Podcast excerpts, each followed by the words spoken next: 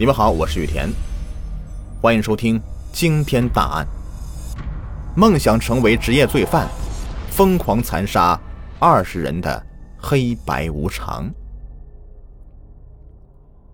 这是一对丧心病狂、无恶不作的冷血搭档。他们嗜血成性，在不到四年的时间里，制造出多起惊天血案，跨三省十余个市县。二十人丧命于他们的屠刀之下。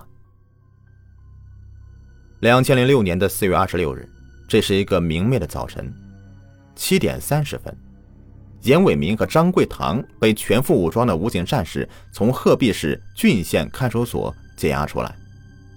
大铁门沉重的撞击声和脚镣哗啦哗啦的声响，给这个春天的早晨带来些许寒意。但是，对严伟民和张桂堂来讲，这个美好的早晨将是他们人生的最后记忆。在他们落网后的一年多中，他们无日无夜的不在噩梦中度过。那些惨死在他们屠刀下的冤魂，时时都在缠绕他们，向他们讨还血债。大限将时，此时这对冷血搭档再也没有了杀人抢劫时的那股骄横。蜡黄的脸上不断的淌下滴滴血汗。九点四十分，两颗正义的子弹结束了他们罪恶的生命。然而，这一切似乎并没有了结。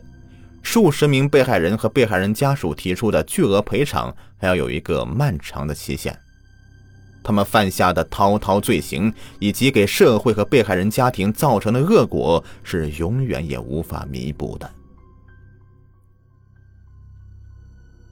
一九九五年的十一月二十九日凌晨，一个风急夜黑的夜晚，陕西省镇安县某金矿，矿主冯某某正在和女友王某沉睡于梦中。突然，几个黑影蹑手蹑脚的摸进屋内。女友王某首先感到屋内有动静，她急忙把冯某某推醒。冯某某尚未坐起，便当头挨了一棍子，倒下以后再也没有起来。失魂落魄的王某只有眼睁睁的看着他们将两千元钱和一些黄金抢走。经抢救，冯某某捡回一条性命，但落下终生残疾。一九九六年三月二十二日早晨。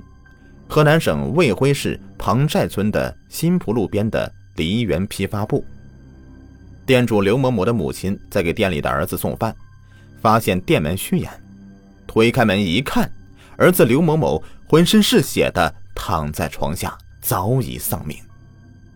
警方在勘查时发现，这是一起入室抢劫杀人案，现场留有两人足迹。作案人是先从店后的围墙翻入，再在门上掏洞入室。被害人身上有十余处被锤子的伤痕和刀伤。经查，该门市部被抢现金二百元、十零烟数条。一九九六年的十月十五日，河南省新郑市离河路边的离河供销社旁边修路铺的老板起得早，发现邻居离河供销社门开着。便推门进去，就发现店主陈某某被杀了，妻子郑某某重伤。杀人凶手从后墙翻入，掏洞入室，抢劫现金两千元。陈某某和妻子均被是被锤子和匕首所伤。在案发现场发现被丢弃的凶器。一九九六年的十月二十二日凌晨，位于河北省磁县的新市场内。虽然已是后半夜了，但仍有一些商户在忙碌。由于第二天要去进货，市场西街三十五号店的店主董某某睡得较早，他做梦也没想到一场厄运正在悄悄地向他袭来。两个黑影从门市部的后面卫生间的窗户爬到二楼，在卧室中用锤子和匕首将董某某杀死，抢走现金六千余元。一九九六年十一月十三日早晨，河南省西平县环城乡王司庄村，王老汉早起锻炼身体，在路边厕所旁发现一红一蓝的两个学生用的书包，王老汉认出这是孙子和孙女的书包。由于离侄子王某某家比较近，王老汉便急忙到王某家查看，就发现王某某、王某某的妻子和四岁儿子被杀了，七岁女儿被打晕在床上，被抢走现金一千余元，杀人凶器仍旧是锤子和匕首。凶手是从后墙翻入到二楼卧室行凶的。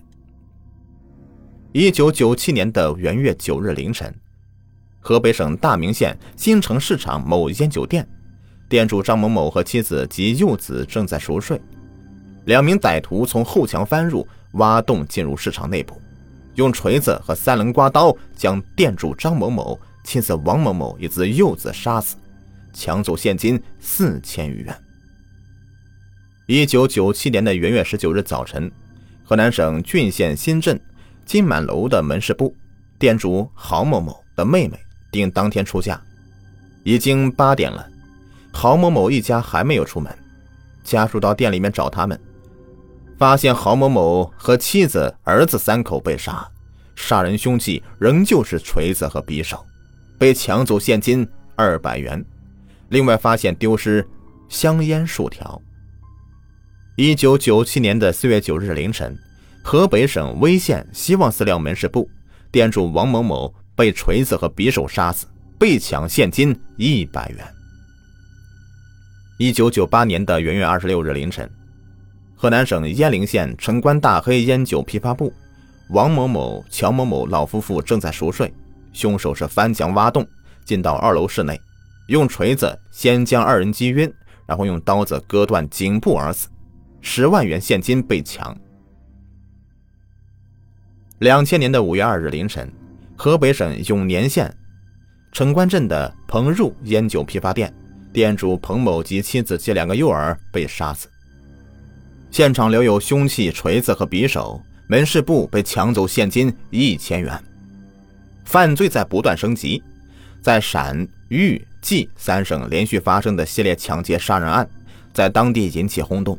也引起警方的高度重视。血案多发生在陕豫冀三省的交界处，在时间上交叉进行，个案间的距离不是太久。这些案件有相同地方，就是凶手惯用挖墙、翻墙、挖洞的方法入室，无论是男女老少，一律是先杀人灭口，再实施抢劫。杀人凶器多是用锤子和匕首。警方判断，凶手应该是惯犯，有一定的反侦查能力。在多起血案的案发现场，除脚印、凶器以外，没有发现特别有价值的犯罪线索。仅在河北省永年县五二的抢劫杀人现场的凶器奶头锤上，就发现了两枚至关重要的指纹。也正是这两枚指纹，为以后破获这起系列杀人案打开缺口。好了，朋友们，上集播完，下集继续。